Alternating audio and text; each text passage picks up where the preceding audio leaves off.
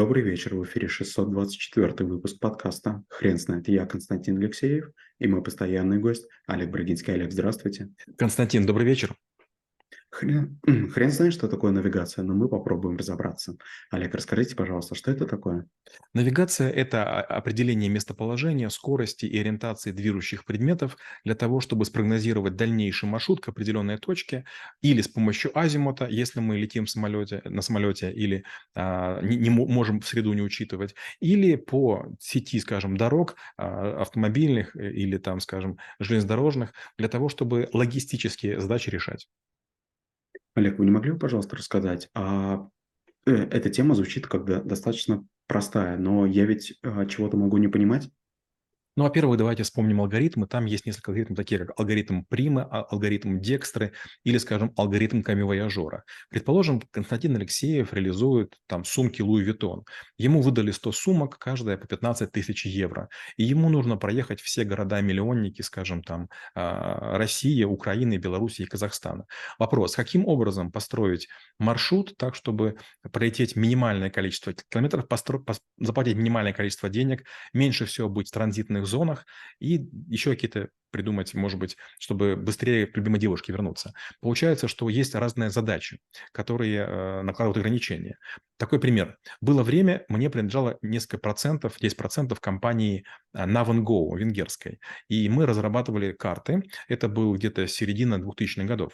Так вот, в какой-то момент времени к нам обратилась одна компания DHL и сказала, нам стройте маршруты с преобладанием правых поворотов они, по сути, сказали вот о чем. Вы рисуете километраж, а нас интересует а, упрощение маршрута. Давайте, ну, мы, мы с ними придумали, давайте правый поворот будет стоить единичку времени, а, скажем, а, проезд прямо будет стоить там 2 единички времени, проезд налево будет стоить там, скажем, 4, а разворот будет стоить, скажем, 9, и все изменилось. Другой пример. Через время к нам обратились компании, которые занимались тиром, и они сказали, а нам очень важно знать нагрузку на ось, а, высоту пролетов и другие всякие вещи. И мы начали это делать. Потом оказалось, что есть города, в которых движение по разным полосам доступно разным видам транспорта. Оказалось, что навигация – это задача, которая бесконечная. Например, есть такие а, поселения, в которых стоит знак мотоциклистам не заезжать, а дорога очень удобная. Получается, варианта есть два. Либо мотоциклист должен спешиться, и потом пройти через там это село пару километров, или объезжать его, тоже решение задачи. В Швейцарии оказалось, что нельзя использовать систему навигации в некоторых местах. Это законом запрещено. То есть навигация есть, но, допустим, должны отсутствовать разделители по полосам, дорожные знаки и текущая скорость. Олег, вы не могли бы, пожалуйста, рассказать про технологии, которые сейчас используются в этой теме? Ведь я так понимаю, что они достаточно быстро развиваются и делают это в последнее время а, с невероятной скоростью. С одной стороны, да. С другой стороны, все алгоритмы были написаны очень давно. Как только появилась необходимость э, создать сеть дорожных работ и строить трубопроводы, были придуманы все основные алгоритмы. Э, есть только, понимаете, основной граф. Основной граф – это граф, состоящий из ребер, соединяющий необходимые э, участки. Это могут быть нефтяные вышки, это могут быть города, это могут быть какие-то водонапорные башни, э, кратчайшим образом. И вот есть специальный алгоритм, который, алгоритмы, которые это решают. А алгоритмы бывают разных типов. Первый тип алгоритма – это нам все равно, где начинать. То есть еще нет территории, мы ее размечаем. И тогда мы строим максимально короткий основной граф. Есть другая беда. Например, мы развиваем территорию влево от Петербурга, и получается у нас есть основная точка. А еще могут быть, допустим, бухты, а еще могут мосты, линии ЛЭП, есть ограничения. Получается, есть много алгоритмов, которые отличаются в навигационной сложности от того, а, фиксирована ли начальная точка, доступно ли нам все пространство, есть ли обязательные хорды, по которым нужно проехать, допустим, мост через Об, в Новосибирске только один, поэтому еще сделать нельзя. Олег, расскажите, пожалуйста, про сложности навигации. А насколько сейчас большая проблема неизведанности каких-либо участков Земли? Она очень большая и связана с несколькими вещами. Первое. А, большинство стран, допустим, такие как Америка, Америка получает 90% а, грузов морем. Это означает, что берегам Америки, двум берегам, постоянно летят и плывут гигантское количество судов. Суда должны плыть по такому маршруту, чтобы к ним могла приплыть береговая охрана. И очень часто это э, определяется скоростью, с которой судно будет затоплено. Если у судна много переборок, то, например, оно может плыть в пяти часах от берега. Это не очень большое расстояние. Самолет. Самолет не может плыть больше, чем полчаса вертолетного лета от маршрута.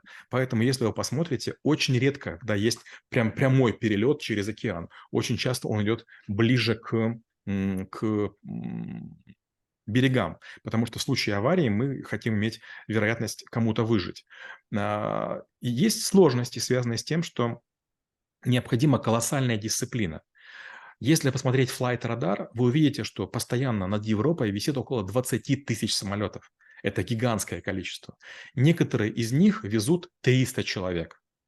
Некоторые одного. Вопрос, кому отдавать преимущество? Если быть честным, получается 300 человек перевести важнее. Но если говорить по деньгам, человек, который летит, скажем, не знаю, там, Париж, Лондон, он за себя платит 60 тысяч фунтов. Это очень дорого. И поэтому, кажется, нужно ему сделать первую скорость.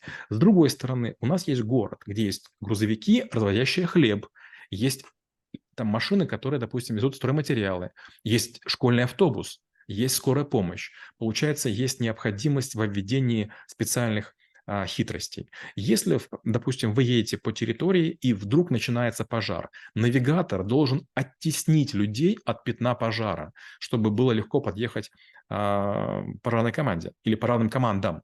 Получается, навигатор нас везет не по оптимальному маршруту, а он решает задачу более высокого порядка. Как сделать так, чтобы не было пробок во всем городе? Или как сделать так, чтобы горожане не ехали в то место, где сейчас опасно? Олег, расскажите, пожалуйста, про сервисы, которые сейчас существуют на рынке. Насколько это большие команды, которые а, действительно решают эти вопросы? Насколько они совершенные? И возможно ли этими сервисами а, доверять на 100%? Вы знаете, когда появились впервые Яндекс Пробки, я еще был в Киеве, я как раз занимался компанией Navengo, я посмотрел на это и понял, что эта штука никогда не выстрелит. Сегодня Яндекс Навигатор очень популярный, скажем, в ряде э, стран, там, и в том числе на Кипре, и в Турции, и в России, и в Украине. Но если говорить честно, до сих пор система очень слабая. То есть то, что мы делали в Navengo, было гораздо круче. То есть навигатор такой пока еще простенький. Будет ли за этим будущее? Конечно, будет. Будет время, когда эти навигаторы будут встроены в электромобиле. Прямо в ветровом стекле будет уже находиться система добавленной реальности, которая будет нас вести лучшим образом. Почему это важно? Это, с одной стороны, уменьшение аварий, с другой стороны, разгрузка пробок, с третьей стороны, ну, все равно водитель – это лишний человек в машине. Он занимает занимает лишний вес, он вдыхает лишний кислород, для него оборудовано лишнее место. Лучше него, лучше человека этого вести просто э, там маленького робота, там, весом 2 килограмма и в дециметр кубический, который будет экономичнее и быстрее, и не ходит в туалет, и не имеет никакого запаха. Олег, а были ли у вас какие-то интересные сложные кейсы, связанные с, с навигацией? Да, постоянно, регулярно. Когда вот мы занимались разработкой, все время были какие-то нюансы. Например, изначально мы полагали, что, скажем, арки в здании являются равными, одноранговыми. Но потом, когда вы находитесь на территории, оказывается, что в одну обычно въезжают, в другую выезжают. Дальше, например, мы долго не могли придумать, как работать со шлагбаумами. Шлагбаум, как бы кому-то можно въезжать, кому-то нельзя въезжать. Как определить, э, вот э, какой шлагбаум доступен человеку? И тогда мы начали вводить э, места такие, как дом, как работа или там, скажем, клуб. И вот с помощью слова «клуб» можно было сказать, какие шлагбаумы могут открываться. А дальше следующая очень важная вещь – это иногда вы можете приехать, например, по навигатору в ресторан, но в этом ресторане будет большая очередь. То есть вы быстро добрались, но не быстро поедите. И вот мы тоже пытаемся реализовать. А, то есть надо сквозные делать системы пробок, чтобы они учитывали и дорогу, и загрузку конкретного торгового центра или развлекательного центра или кинотеатра. Иначе будет глупо. Вы едете на какой-то фильм, надеетесь купить попкорн, посмотреть фильм и купить колу. Колы не будет, попкорн не сделали, потому что людей мало, а, скажем, из-за того, что пробка, вы не можете припарковаться. Олег, спасибо. Теперь на вопрос, что такое навигация, будет трудно ответить. Хрен знает.